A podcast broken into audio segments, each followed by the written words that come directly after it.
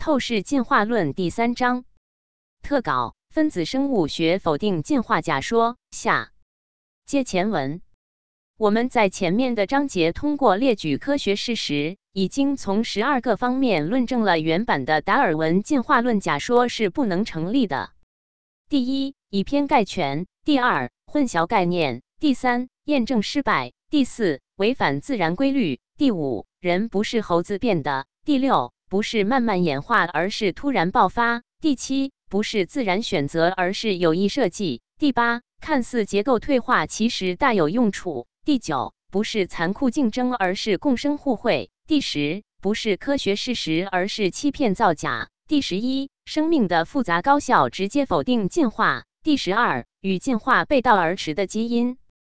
进化论是一个没有任何根据的假说，却被后来很多支持者附和。不断的给其理论体系填色进去新的内容，即使后来人们探索到的与进化论背道而驰的科学发现，也都被放到进化论的大框里面，让人无法再有任何机会反对进化论。在本系列文章的第三章的中篇里，我们列举了大量遗传基因学研究否定物种进化的例子。在第三章的下篇里，我们再继续列举一个被进化论体系利用的工具——系统进化术。大多数中国人都知道家谱或族谱。如果你想追溯你的家族的起源和变化，你可以建立一个家谱，将你的祖先和后代连接在一起。生物学领域由于受到达尔文物种演化错误观念的影响，人们发明了一个系统进化术。与系统发生树的概念类似，试图假设不同物种之间的演化亲缘关系，类似于人类家谱中各个成员之间的亲属关系。在这个系统进化树中，每个物种就像是家族中的一个成员，而分支和连接的线条则表示演化中的分歧和共同祖先。你可以追溯某个物种的祖先，它与其他物种的关系，以及它的后代。就像你在族谱中找到你的祖先和兄弟姐妹的信息一样，人的确有家族渊源关系。可系统进化术是没有根据的假想之术，树上的节点是假想的，不同生物物种之间的亲缘关系是假想的。所谓的大树是一个根本就不存在的假想之树。研究系统进化术的科学家遇到的困难重重，到底选哪个基因？同样的数据，用不同的方法去分类，就会产生很不一样的辈分关系。刚刚还是爷爷，又被鉴定为孙子，辈分混乱。究其根本原因，是因为达尔文的物种进化是一个错误的模型。用达尔文的错误的物种进化思想试图去理解生命的起源，解释生命基因的大数据，就像盲人摸象一样，永远也看不清。大家都知道，乐高 （Lego） 玩具数百个相似的零件，可以根据组装者的设计意图组合成许多不同的形状。每次组装出的产品都可以千差万别、截然不同，或是飞机，或是城堡等等，林林总总。那么，这些飞机和城堡是否一定需要一个共同祖先？不同组装产品之间是否一定需要一个亲缘关系呢？在这一章节中，我们将从多个层面进一步阐述这些问题。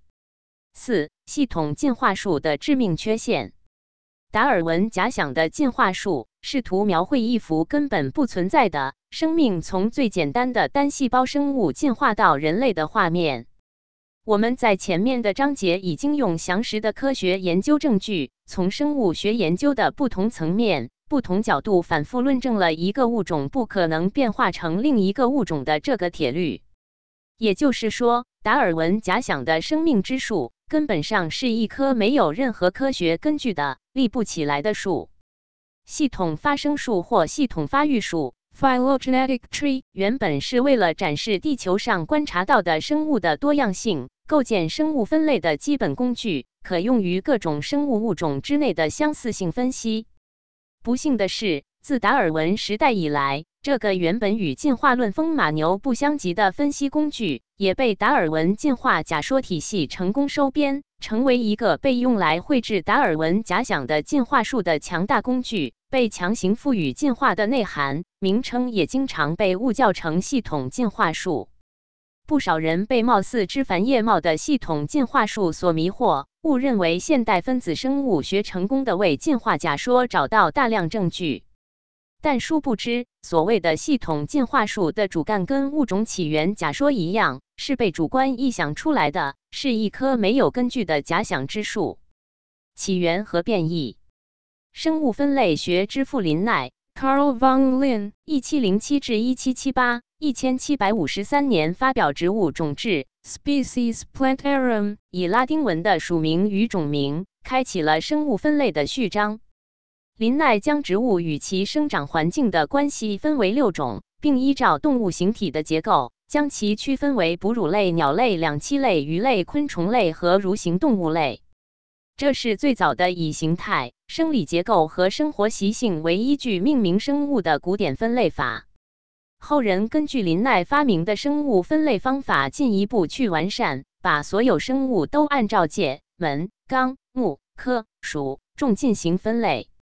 这种分类法本身并没有什么错，各种生物本来就是千姿百态，共同生活在地球上，这就是物种的生物多样性。phylogeny 这个词源于德语的 phylogeny，是系统发育、系统发生的意思。早期的系统发育研究主要建立在形态特征的基础上，可是达尔文进化论的支持者。德国生物学家恩斯特·海克尔 （Ernst Haeckel，一八三四至一九一九）在一千八百六十六年编造了一个根本不存在的胚胎演化图之后，同一年还画了一棵错误的人类系统进化树，错误的给地球上的各种生物人为的定义了一个共同祖先，然后再按照假想的先后顺序在一棵树上表示出来，就像一棵大树从一个主干开始不断分化。一步一步长出枝条和树叶，就这样，系统发生的概念被强加上进化的内容，被利用来把达尔文物种进化假说的生命之树具象化，变成了一棵系统进化树，加强了达尔文的错误假说对人的错误引导。有句英文成语说：“一张图胜过千言万语。” A picture is worth a thousand words。好图用于传递真理和引人向善的信息。的确能起到巨大的正面作用。可是，图画这个强大的视觉工具，如果被利用来传递根本上虚假、错误的信息，那么一张图也坏过千言万语。海克尔一千八百六十六年绘制的错误的人类系统进化树，《The Tree of Life as Seen by Haeckel in the Evolution of Man》by Ernst Haeckel. First version from an Wikipedia description page was here. Later versions derived from this scan from the American Philosophical Society Museum. Public domain. 一九六六年，德国生物学家威利·亨尼格 （Willy Hennig） 一九一三至一九七六出版的《系统发育系统学》 （Phylogenetic Systematics） 成为系统生物学的基础。在这本书中，亨尼格坦率承认，特别重要的排序的任务是如何艰难和复杂。当人们对物种的排序一筹莫展的时候，恰逢现代分子生物学的发展给人们带来了大量新的基因数据。刚开始看到这些数据的人，就像进入一个琳琅满目的糖果商店，感到十分兴奋。兴奋之余，人们就开始通过采用各种各样的基因数据和方法。组建各种各样的系统发生树，人们通常会根据不同物种基因的差异程度构建进化树。进化树的每个节点 （node） 代表共同祖先或导致物种分化的事件。树枝代表进化的分支，也称为演化枝 （clade），而树叶通常表示一个具体的物种。建构进化树时，可以使用有根法 （rooted） 来找到假定的共同祖先。或使用无根法 （unrooted），无需假定共同祖先。目前存在多种建构进化树的方法，包括邻接法 （neighbor joining） NJ）、自然法 （likelihood）、简约法 （parsimony） 和贝叶斯法 （Bayesian）。由于数据或方法的限制，有时候可能出现一个节点分出多个演化枝的情况。需要注意的是，这只是对建构进化树过程的简要描述，具体的方法和应用可能更加复杂且多样。一九九零年，美国微生物学家卡尔沃斯 （Carl Woese，一九二八至二零一二）。德国植物学家和微生物学家奥托·坎德勒 （Otto Kandler，一九二零至二零一七）与美国微生物学家马克 ·L· 惠利斯 （Mark L. Willis） 提出了一个由古细菌、细菌和真核生物三个系统组成的生命之树。后来，人们根据生物体中广泛分布的核糖体 （RNA、rRNA） 的小亚基 16s、18s、rRNA 的基因重建假设的生命进化树，由生物学家和数据库开发人员等合作开发的，提供所假定的物种演化的在线资源 （Time Tree） 出版于2007年发布。二零一五年，Time Tree 包含两千二百七十四篇发表的文章，涉及的五万零六百三十二个物种，以螺旋的形式呈现。同年九月，发布了包含更多新物种数据的开放生命之树。二零一六年发布的一种新版本，纳入了更多的基因数据。二零二二年，第五版发布。包含四千零七十五篇已发表的文章，涉及到的十三万七千三百零六个物种，是迄今为止规模最大的版本。尽管进化树在整个发展过程中耗费了众多科学工作者的时间和精力，貌似越来越繁荣壮大，但其实它根本上是错误的，存在着与生俱来的理论缺陷。假想的节点，构建系统发生树的一个大前提是。假定一个物种和另一个物种之间存在共同祖先，它是以现有的基因学证据或形态学证据推论过去发生的亲缘关系事件。做系统发育分析最基本的假设是，一棵树上的所有基因序列都是同源的，即来自一个共同的祖先。无论是否同源，都会用这个假设来比对基因序列。所有系统树都会根据该对齐方式构建。然而，如果这些序列实际上不是来自共同祖先，那么这棵树将毫无意义，而且很可能会产生误导。The most basic assumption of phylogenetic analysis is that all the sequences on a tree are homologous, that is, descended from a common ancestor. Alignment programs will align sequences, homologous or not. All tree building programs will make a tree from that alignment. However, if the sequences are not actually descended from a common ancestor, the tree will be meaningless and may quite well be misleading. 也就是说，系统进化树上不同物种之间的亲缘关系都是假想出来的。也就是说，树的节点是假想的、虚构的，根本就不存在的。那些看似枝繁叶茂的参天大树，整个都是虚构出来的，根本就无法站立。而且，目前未发现可以用来印证不同物种之间存在共同祖先的证据。考古学、地质学。分子生物学的大量证据表明，地球上的生命起源不是像达尔文所描述的那种单一、线性、漫长演化的模式，而且也没有先后顺序。相反，地球上生命具有多次爆发、灭绝的重复循环的特点。很多科学研究都不支持物种演化假说，例如寒武纪突然集中产生的二十至三十五个不同门类生物的化石。人类进化的 DNA 条形码快照研究发现，地球上十分之九的物种都是在同一个时期（十万到二十万年前）出现的。犹他州的峡谷国家公园出土的三亿年前脊椎骨骼遗骸的化石，还有许许多多早在进化假说所假定的人类出现之前的更久远年代就已经存在的人类的脚印，都构成了鲜明的反对达尔文所臆想的物种进化的铁证。所以，地球上的不同物种的产生没有时间上的先后关系，而是几乎同时平行产生的，根本就没有共同祖先。这些节点也根本不存在。所谓的参天大树是不存在的，实际上可能只是一个个矮小的灌木丛。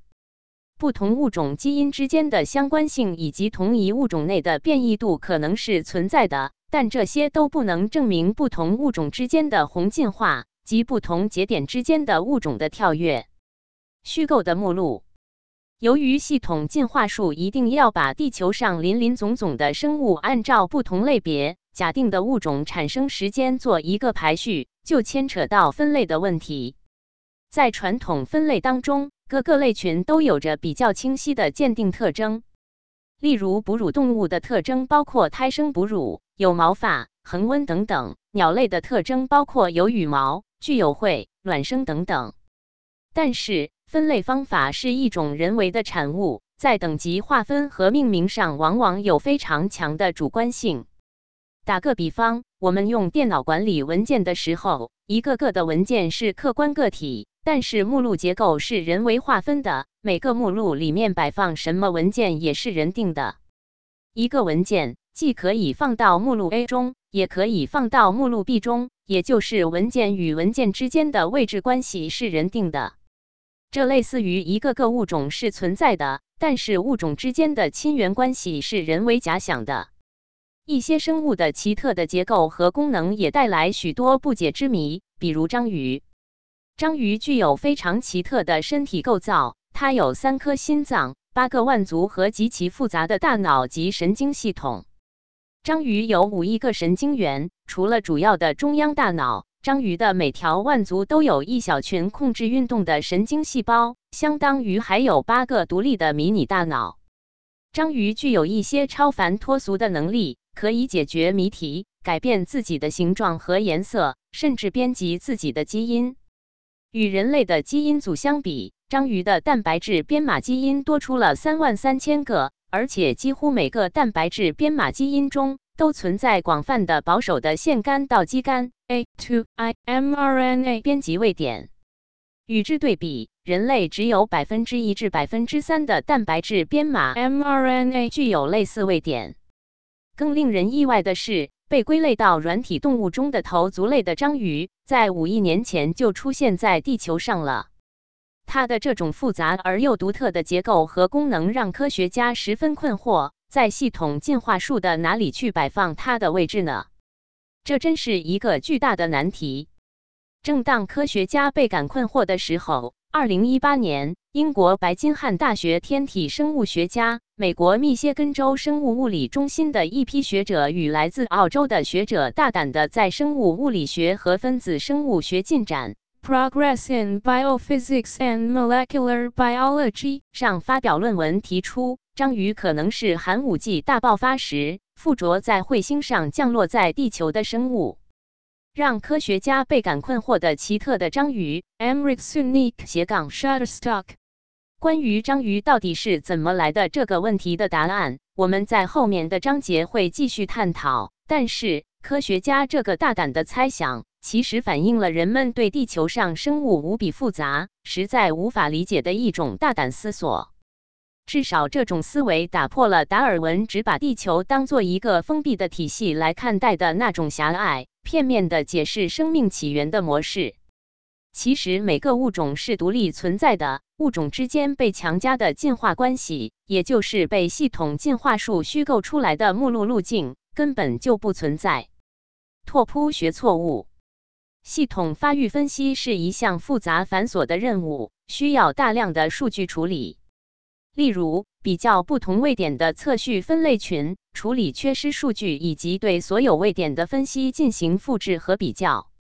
在系统进化树的分析过程中，会出现不可避免的拓扑学错误。拓扑学是一门研究空间形状和连接性质的数学学科，就像孩子们玩的橡皮泥，俗称橡皮泥几何。它主要关注的是物体的变形、拉伸和弯曲。可以把它想象成探索物体之间如何连接在一起的方式。拓扑学的理论在进化树中得到应用。系统进化树的拓扑学错误可以用一个比喻来解释：想象你要绘制一个家族树，表示家族成员之间的亲属关系。如果你在绘制家族树时，错误的将某些人归类在不正确的分支上。或者遗漏了某些人的亲属关系，那么这就是家族树的拓扑错误。这个错误可能会导致家族树不能准确的反映真实的亲属关系。同样的，系统进化树的拓扑学错误指的是在建构生物进化关系的树状图时出现了类似的错误，使得物种之间的关系图不准确，将不同物种之间错误连接或者错误的将某些物种归类在同一分支上。早在1989年，享誉世界的美国国家科学院院士、美国遗传学会主席迈克尔·林奇 （Michael Lynch） 1951在《进化》。Evolution 期刊上发表文章指出，进行亲缘数分析时可能出现很多问题。如果物种之间的分歧只是由于随机漂移和突变引起，六个或更多物种之间距离的系统发育数几乎总是包含拓扑错误。进一步考虑到物种之间不断的选择差异将导致完全消除准确件数的可能性，当然也包括系统发育数的分支点。Even with enormous amounts of data, phylogenetic trees fitted to the distances among six or more species will almost always contain topological errors if the mode of divergence has been random drift and mutation. Moreover, on closer consideration, it appears that the realization of the assumption of constant selection differentials between species would eliminate completely the possibility of identifying the branch points in a phylogeny。简单总结，即使在最简单的中性突变的模型下，当通过输入种种数据来重建系统发生生物进化的关系时，当数据超过六个物种的时候，就已经无法重建物种之间的系统发生生物进化关系了。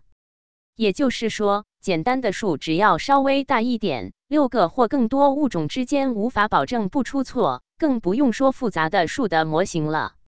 因为现有进化论模型无法应对生物复杂性，好比物理学里的多体问题或量子力学里的测不准原理。上面的分析其实是推导出了分子生物学里的测不准原理。可是为什么这么多的大数据依然无法建立起一棵稳固的系统进化树呢？究其根本原因，是因为达尔文物种进化是错误的假说。用达尔文的错误的物种进化思想试图去理解生命的起源、解释生命基因的大数据，就像盲人摸象，永远也无法获知大象的全貌；又像海中捞月，永远只能是幻想。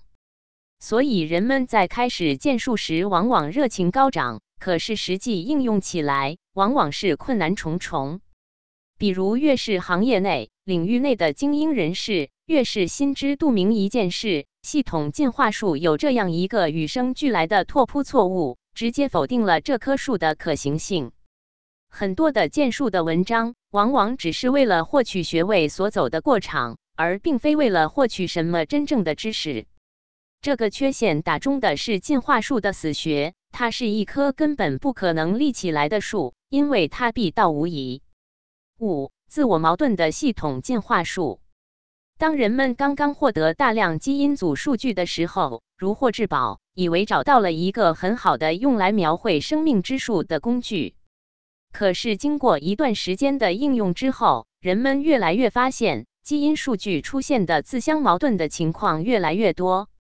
正如1998年美国科学期刊的科普作家伊丽莎白·彭尼西 （Elizabeth Pennisi） 在科学期刊上发表的标题为《基因组数据撼动生命之树》的文章指出的那样，这些基因数据给人们带来的混乱远远多于启发。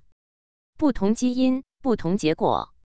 首先，进化论支持者通常假定所有生物都起源于一个祖先，试图寻找在生物基因里面进化上保守，也就是通常稳定不变的基因序列。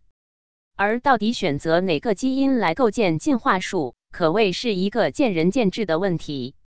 美国分子遗传学家费尔德曼 （Robert Feldman） 接受彭尼西的采访时表示：“用什么样的基因，就会得到什么样的进化位置。”举个例子，细菌研究领域里，美国微生物学家和生物物理学家卡尔·理查德·沃斯 （Carl Richard Woese，一九二八至二零一二）提出来，根据细菌核糖体 （ribosome） 的小亚基的保守成分十六 srRNA 基因序列来确定细菌的相似度，以此来确定不同细菌的亲缘关系。可是人们后来发现，不同物种之间不光是垂直的传宗接代的关系，不同物种之间还存在不可思议的基因水平转移 （horizontal gene transfer），指生物将遗传物质传递给其他细胞而非其子代的过程的现象，导致进化树的结构更加混乱。所以，彭尼西在科学文章中还指出，但新测序的微生物基因组以及与酵母等真核生物基因组的比较，使这一清晰的图景变得混乱，引发了对所有生命分类的怀疑。混乱的家谱备份。另一个大问题是，同样的数据，采用不同的算法，会得到不同的系统发生数的结果。最后，经常是公说公有理，婆说婆有理。造成长期争论。大家都熟悉族谱，在族谱里，同一世代的人被放在同一水平位置上，兄弟姊妹是一代，父母是一代，祖父母是一代。在系统进化树中，如果用不同的基因或不同的分类方法，可能出现很不一样的辈分关系。一个典型的例子是学术界对裸子植物亲缘关系的争论，纷扰近三十年，却仍未有定论。裸子植物可分为苏铁、银杏、柏类、松类和买麻藤类，与被子植物一起组成种子植物。过去的观点认为买麻藤与被子植物亲缘较近，但基于 DNA 研究的演化生物学已推翻了这一观点。现在有多个猜想，其中一派认为买麻藤与松类最相近，另一派认为买麻藤与柏类最相近。还有一派认为买麻藤是其他裸子植物的姊妹群，还有另一派认为买麻藤是其他种子植物的姊妹群。结果出现了不同观点的人各执一词，谁也说服不了谁的局面。五种不同的进化树同时共存，每一种进化树中不同种的植物所处的辈分，一会儿是孙子，一会儿是爷爷，就好比同一个人在一个家族里面。用一种方法分析是爷爷辈的，用另一种方法分析又被鉴定为孙子辈，真是让人啼笑皆非。与之类似，山雀的谱系也是五花八门。虽然将多个基因视为单个进化单位是一个很诱人的假设，但许多问题可能导致出现完全不同的系统进化树。以不变应万变的生存计量。进化论支持者在构建进化树的过程中，为了自圆其说而填补漏洞，去解释达尔文提出的原版、线性、单一的进化论所无法解释的现象，有目的地引入了平行进化 （parallel evolution）、发散进化 （divergent evolution）、趋同进化 （convergent evolution） 等等新概念，不断扩展原版进化论所涵盖不了的进化模式。比如，为了解释为什么章鱼的眼睛具有与人的眼睛相同的复杂结构，就提出了所谓平行进化；再比如，为了解释为什么狗和狼的共同祖先能分别进化出狗和狼这么不同的物种，就提出了所谓发散进化。可是，殊不知，这些被设计出来的进化新模式，早已经打破了原版达尔文的框架。原版的进化假说已经不知不觉善变为一个奇奇怪怪的理论体系，而进化论支持者不管生物如何千变万化，有一个中心思想是永恒不变的，那就是永远都要在进化的框子里面演变，永远都将其归入进化树的形形色色的变化模式之中。这就是系统进化树为了应对各种难题和困扰所采取的以不变应万变的生存伎俩。六自相矛盾的分子钟，在建树的过程中，人们通常会用到分子钟 （molecular clock） 技术。分子钟也叫基因钟、演化钟，也就是根据某些基因的突变率推断两个或多个生物在演化历史上分离的时间。因此，分子中已成为系统进化分析的重要组成部分和重要工具。经常被用来判定生物亲缘关系远近的蛋白质的基因有。细胞色素 C、组蛋白、血红蛋白和纤维蛋白肽等，根据不同的蛋白质来计算，会有一个不同的分子时钟。例如，细胞色素 C（cytochrome C） 位于细胞内的线粒体之中，是生物氧化过程中的电子传递体。其作用原理为在酶存在的情况下，对组织的氧化还原有迅速的酶促作用。进化论学者通常认为细胞色素 C 是一种进化上保守的分子，所以它经常被用来分析生物之间的亲缘关系。微生物学家迈克尔·道顿 Michael Denton 博士在《进化论：陷入危机的理论》Evolution: A Theory in Crisis 中指出，人和鲤鱼的血红蛋白序列相差百分之五十，细胞色素 C 仅相差百分之十三。如果进化假说是正确的，血红蛋白分子中在以比细胞色素 C 更快的速度进化。也就是说，有两种以不同速率滴答作响的分子中。不仅如此，由于有数百个不同的蛋白质家族，每个家族都表现出其独特的种间变异程度，有些大于血红蛋白，有些远小于细胞色素。因此，不仅仅是两个时钟。而是数百个蛋白质家族，每个家族都被视为以其独特且高度特异性的速率运行。毫无疑问，不同蛋白质的不同进化速率已经成为人们描绘系统进化树一个不可逾越的分子壁垒。因此，分子钟自首次使用以来的几十年间，从最早的简单的同素模型，已经变得越来越复杂，建立模型和方法也越来越复杂。选择什么样的分子钟模型来建树，绝不是一项简单的任务。问题的复杂性不仅仅如此，使用任何一种所谓的进化上保守的蛋白质分子来构建系统进化树，都会出现与之前按照进化论所假设的前提相矛盾的结果。道顿还指出，尽管细胞色素 C 序列在不同的陆生脊椎动物中有所不同，但它们与鱼类的序列是等距的。在分子水平上，没有鱼类、两栖动物、爬行动物、哺乳动物的进化轨迹，因此传统上一直被认为介于鱼类和其他陆生脊椎动物之间的两栖动物，在分子方面与鱼类的距离与任何爬行动物或哺乳动物的距离一样远。对于那些熟悉脊椎动物进化的人来说，这个结果确实令人吃惊。没有迹象表明。被进化论认为的高等生物比低等生物进化的更多。原核生物细菌的细胞色素 C 的氨基酸序列与酵母、小麦、蚕蛾、鸽子和马等真核生物都具有接近的相似度，百分之六十四至百分之六十九。脊椎动物如七鳃鳗、鲤鱼、乌龟、鸽子和马的细胞色素 C 序列与无脊椎动物蚕蛾的细胞色素 C 差异程度都相近。百分之二十七至百分之三十，比较鲤鱼和牛蛙、海龟、鸡、兔、马的细胞色素 C，其差异均为百分之十三至百分之十四。也就是说，没有中间过渡类型的细胞色素 C，这一点与第一章提到的没有中间过渡物种类似，再一次否定了达尔文所提出的物种从低到高慢慢进化的错误假设。这些分析表明，如果进化树的概念是存在的，而且细胞色素 C 基因的变化可以代表整个基因组的变化的话，应该出现从原口纲脊椎动物与两栖动物、爬行动物、哺乳动物或鸟按照进化关系远近成比例的细胞色素 C 基因的差异。但是，并没有这些证据，反而证明了各种物种的产生应该是突然爆发的。基本是平级的关系，就像线粒体 DNA 条形码研究分析的结果那样。总之，无论用哪一个分子钟，都会出现与进化假说理论发生矛盾的结果，不能自圆其说。也就是说，即使用进化树分子钟的理论来计算，还是推导出与进化树自相矛盾的结果，有力的证明了这个所谓的理论体系根本就是错的。七。基因的未解之谜，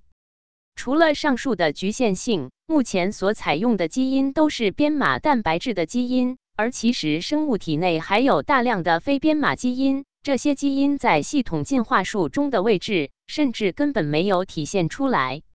基因里的黑匣子，人们曾经认为人类的百分之九十八的基因都是由毫无意义的非编码、无功能的 DNA 组成的。又被称为垃圾 DNA。最近的发现表明，这与事实相去甚远。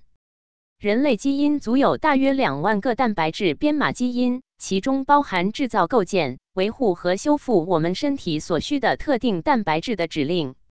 这些基因仅占我们基因组的百分之二。长期以来，我们 DNA 的其余百分之九十八被认为是垃圾。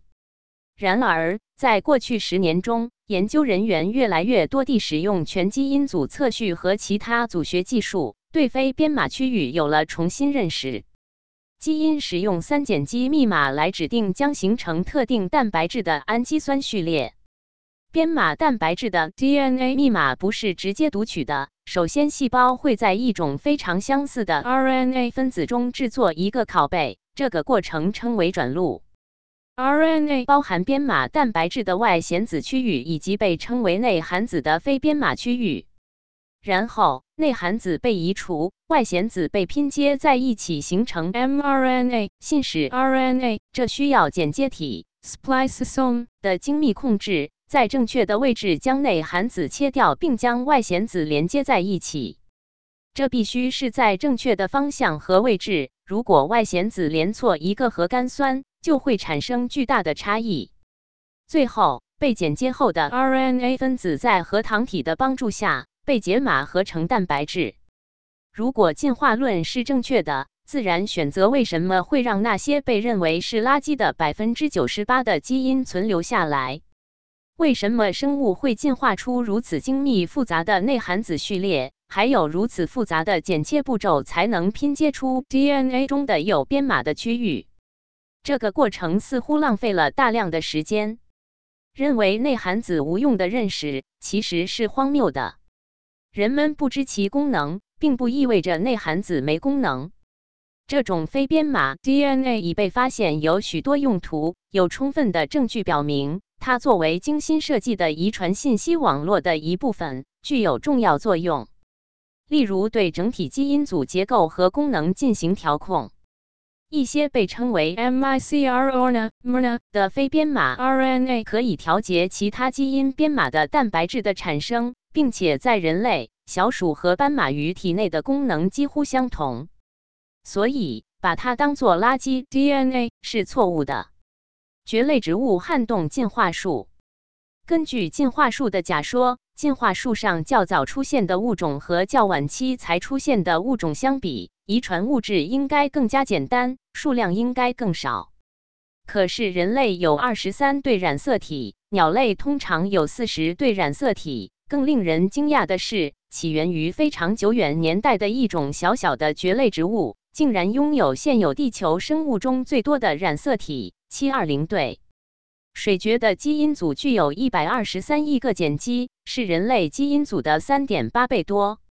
如果进化假说成立的话，生命应该由简单向复杂进化。为什么古代的生物会有这么多的染色体？而地球上具备最高等智慧的生物——人类所拥有的染色体和基因数量还不如古代的一种植物呢。外表简单、基因却如此复杂的蕨类植物，显然无法用进化假说来解释。难怪分子遗传学家罗伯特·费尔德曼 （Robert Feldman） 认为，我认为生命之树的这三大区域——古细菌、细菌和真核生物。是否会站得住脚，是一个悬而未决的问题。所以，达尔文进化假说根本无法解释物种在基因上的巨大差异，而物种基因的差异更无法推出达尔文所假定的亲缘关系。达尔文进化假说再一次被证明是错误的。进化树是根本就不存在的假想之树，分子中也是根本不存在的假想之中。因为进化论长期的影响，人们已习惯被灌输系统进化树所描述的生物起源假说，这样的思维模式已深入人心。若否定了系统发生树这样的理论，可能会让许多人难以接受，特别是在分子生物学领域工作的人。他们会说：“我们每天都在进行基因测序和分析基因突变的相关研究。”如果一下子没有了系统发生树，那么一切物种又是从哪里来的呢？我们又该干什么呢？其实，所有事物都有起源，就像宇宙也有其诞生过程一样，万物也都有一个起源和建立的过程。大家都知道乐高 Lego 玩具，数百个相似的零件，可以根据组装者的设计意图组合成许多不同的形状。每次组装出的产品都可以千差万别，截然不同，或是飞机，或是城堡等等，林林总总。那么这些飞机和城堡是否一定需要一个共同祖先？不同组装产品之间是否一定需要一个亲缘关系呢？实际上，进化论起源于无神论的思考方式，仅仅基于对物质世界的表面观察，并套用了错误的理论和分析方法，得出了错误的结论的同时，使人加深了对无神论的盲目膜拜，放弃了对生命的精神和灵魂层面的探索。既然我们已经发现乘坐的是一艘漏洞百出的破船，何不干脆放弃，另外找一个更安全牢固的船舶，顺利到达目的地？没有了系统进化术，没有了进化论，地球照样运转，物种照样繁荣。放下了深重思想枷锁的人，可能更有时间、更有机会来深入思考生命现象的本质，探索生命和大千世界的奥秘。在接下来的章节中，我们将从更多层面对此进一步阐述。八、否定进化假说的十三个要点。无论从理论到实验，从宏观到微观，从历史到现代，从细胞到分子，从传统和现代生物学的角度，无论何时何地，用何种方法透视进化假说，人们都没有找到任何支持进化假说的证据。相反，下面十三个方面的错误足以否定进化论。总结如下：第一，以偏概全。达尔文一开始就犯了基本逻辑错误，用种类变异后被称为微进化的例子，错误的推导出种间进化后被称为广进化的结论。第二，混淆概念，用微进化鱼目混珠，模糊其与宏进化之间的巨大差异，达到混淆视听的效果。第三，验证失败。科学家做了各种各样的实验，包括米勒烧瓶实验、乔伊斯等做的 RNA 实验和兰斯基的大肠杆菌实验，试图验证进化假说，结果都以失败告终。第四，违反自然规律，亘古不变的活化石和人工育种不产生新物种等基本科学事实，都证明环境不能改变物种。达尔文的进化思想违反了自然界物种保持稳定的铁律。第五，人不是猴子变的，猴子和人之间，从生物学、基因、蛋白质、社会学和思想行为方面来看，都差异巨大，本质完全不同。没有化石证明人猿先祖的存在，没有任何证据能证明或推导出猴子可能进化成人。第六。不是慢慢演化，而是突然爆发。没有一块化石能证明进化假说。寒武纪化石和线粒体 DNA 研究提示，地球上的生命是以大爆发的形式产生的。地球上的生命不是单一线性慢慢演化，更可能是多次爆发灭绝的重复循环。第七，不是自然选择，而是有意设计。长颈鹿的脖子为什么这么长？进化论所解释的食物短缺和性选择假说都是牵强附会的无稽之谈。达尔文在《物种起源》中坦率承认，如果以为眼睛是可以通过进化形成的，那就真是荒诞到极点。第八，看似结构退化，其实大有用处。人体功能十分复杂精妙，不是人眼所看到的大小结构反映出来的。结构不能代表功能，结构变小不代表功能上变弱。例如，切除扁桃体可能会增加感染、肺病等发病风险。松果体虽然萎缩，但对内分泌、神经、视觉、生殖和免疫都发挥着重要作用。胸腺虽然萎缩，却还具备调节内分泌、神经和寿命的功能。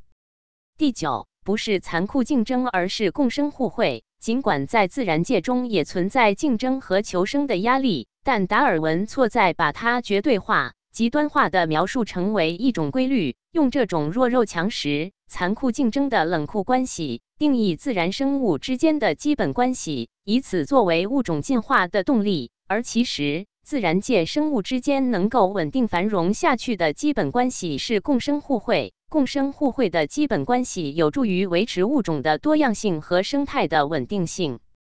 生物界中共生互惠的例子俯拾皆是，已有科学实验证明，老鼠和猩猩都自发的帮助弱势同伴，何况有理性、有道德的人？有些人把基因说成是自私的，但基因本身并没有道德或善恶的概念。人作为有理性和道德的生物，可以自觉地追求道德和善良。第十，不是科学事实，而是欺骗造假。在博物馆、科学论文、教科书中，后人为了支持进化假说而编造出来的假证据比比皆是。德国海克尔编造的胚胎重演论皮尔敦猿人被 BBC 称为英国史上最大的科学骗局。所谓的内布拉斯加男子原来是猪。第十一，生命的复杂高效否定进化。生物系统细胞极为复杂，且可以高效运作，绝对不可简化。且不说让达尔文感到震撼的眼睛，真核细胞就像一个最先进的笔记本电脑。肝脏细胞就像人体的生化工厂，细菌鞭毛堪称高效精密的分子马达。人体的免疫系统像是一个智慧奇妙的海陆空防御系统，神经系统像是一个复杂精妙的信息接收处理系统。这些都完全无法用进化假说进行解释。第十二，基因与进化背道而驰。大量基因研究的现代成果，毋庸置疑地说明，大部分基因突变其实是有害的。生命主旋律不是进化，而是退化。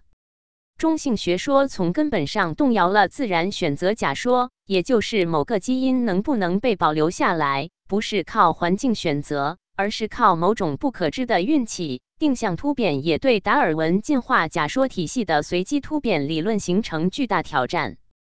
第十三，系统发生数是没有根据的假想之数，数上的节点是假想的，生物界不同物种之间的亲缘关系是假想的，在系统进化数的分析中会出现不可避免的拓扑学错误。用达尔文错误的物种进化思想试图去理解生命的起源，解释生命基因的大数据，就像盲人摸象，永远也无法获知大象的全貌；又像海中捞月。永远只能是幻想。开始拿到基因数据的科学家如获至宝，可是难题纷沓而来，到底选哪个基因？同样数据，用不同的方法分类，会产生很不一样的辈分关系。